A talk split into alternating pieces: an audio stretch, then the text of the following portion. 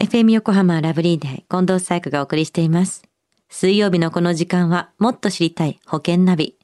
生命保険の見直しやお金の上手な使い方について保険のプロに伺っています。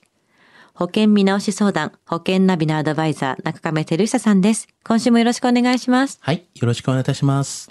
さあ、保険ナビ先週は民間の介護保険の必要性という話でしたよね。はい、そうですよね。まあ、平均寿命がね、長い日本では、まあ、健康ではない状態で過ごす期間も、まあ、10年を超えることもありますよとか、まあ、民間のね、介護保険についても、若い時から検討をというような話をしましたよね。はい。さあ、では中亀さん、今週はどんな保険の話でしょうか？はい。まあ、今週はですね、まあ、20代から40代の、まあ、独身女性と保険というテーマです。20代から40代の独身女性と保険。今回はなぜこのテーマにされたんですか？はい。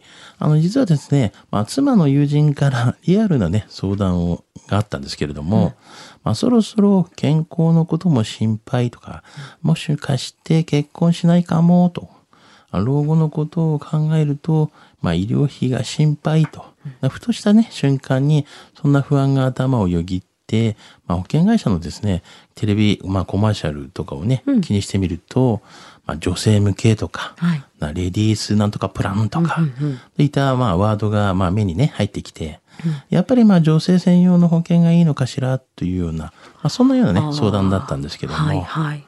まあ実際まあ20代から40代のまあ独身女性のまあお客様の話を聞いてみると、まあ、保険についてまあ結構間違ったね認識をしていって、うんうんまあ、危うく保険で、まあ、大損して、まあ、しまいかねないような人も、まあ、少なからずいるみたいなんですよね。えー、なんか損をすることなんてないんじゃないかな得はうまく見つければと思ったんですけども、はいああるんですねそうですね。じゃあもう少し具体的にこの20代から40代の独身女性が保険加入を考える際に気をつけるべきポイントを教えてください。はい。まあ、ポイントとしましてね。はいまあ、あくまでも女性の、まあ、シングルの方のお話ですから、はい。まあ、あの、状況としてはですね、まあ、子供がいないとか、うん。まあ、結婚予定もないよとか、まあ、扶養している人もいないとか、あとは自立して、まあ、自分のね、まあ、お仕事をちゃんと持って生活をしているというような、まあ、条件の方での例と言いますと、ということですけども、は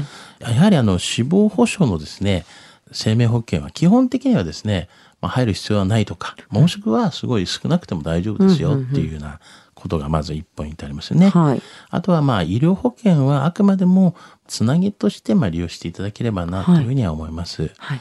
ただし、えーまあ出産予定とかね、まあそういうのがありますから、そういった場合には、まあ医療保険に入っていた方が良いとは思いますけどね。まああとは、老後がまあ不安な人っていうのは、まあ保険ではね、なくて違った貯蓄っていうのもありますから、そういったものも備えた方がいいんじゃないかなと。まあそういったところがね、まあポイントではないかなというふうに思いますね。うん、自分が長く生きるために考えるべきことですよね。はい。そうなるとやっぱ加入を検討したらいい保険っていうのはどういうものになってくるんですか？はい。あの、現役世代の女性は、がん保険をね、検討する価値っていうのがあるんじゃないかなとは思いますよね。はい。やはりあの、がんの、まあ、罹患率っていうのは、まあ、60歳以降っていうのは急激に高まっていき、まあ、男性の罹患率は女性よりも圧倒的に高いんですね。まあ、しかし、あの、20代後半から、まあ、50代中盤までに限ればなんですけども、はいまあ、女性の罹患率の方が上回ってるんですよね。ははい。あの、まあ、30歳女性で言えば1%、4 40歳女性でしたら4%ぐらい。いずれもですね、男性に比べて、まあ、2倍ぐらいになってるんですよね。あ、そうなんですね。そうか、じゃあ男性の2倍になってくるこの年代っていうのもあるんですね。他には何がありますか？はい。あの、余裕があればですね、あの、収入保障に関しても検討していただきたいなと思いますよね収入。保障。はい。あの、女性のシングルの方からのご相談を聞いていると、やはりあの、仕事に対する意識っていうのが、まあ、素晴らしいと思うことが多々あるんですね。はい。まあ、ズバリ生きがいと感じている人もたくさんいると思いますし、まあ、その仕事をね、できなくなったらっていうふうに思うと、まあ、この心配を解消するためには、まあ、収入保障保険みたいなのが、まあ、考えとしてはありではないかなというふうには思いますけどね。なるほど。本当にそれぞれの生き方で、まだまあプランが見定められてない方もいると思うんですけど、ね。私はもうこうしようっていうふうに意見で決険めた方がいるんであれば、それに合った保険っていうのは必ずあるわけですもん。そうですよね。ねえ。はい。なるほど。まあ今回はね、女性のシングルの方へのアドバイスだったりしましたけれども、はい。えー20代から40代の独身女性と保険の話、今日の知得指数は？はい。ズバリ97です。あの、まあ、独身女性なら医療保険やがん保険とか、あとはまあ貯蓄のまあ保険とかなどをね、メインにまあ加入された方が良いとは思いますけども、はい。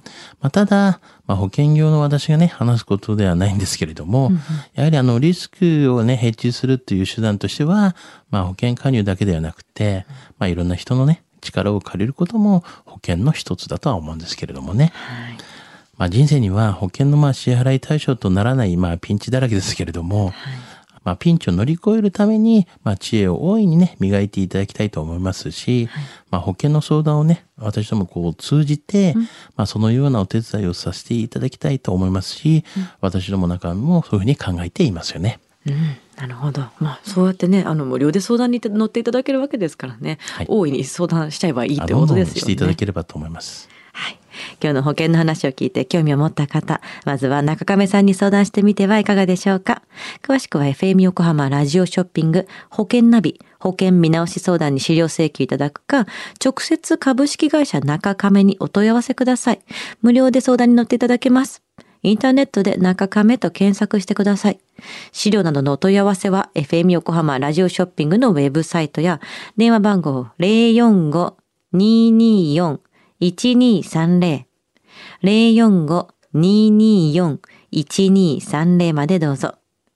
そして保険ナビは iTunes のポッドキャストでも聞くことができます。保険ナビで検索してください。もっと知りたい保険ナビ。保険見直し相談、保険ナビのアドバイザー、中亀照久さんでした。ありがとうございました。はい、ありがとうございました。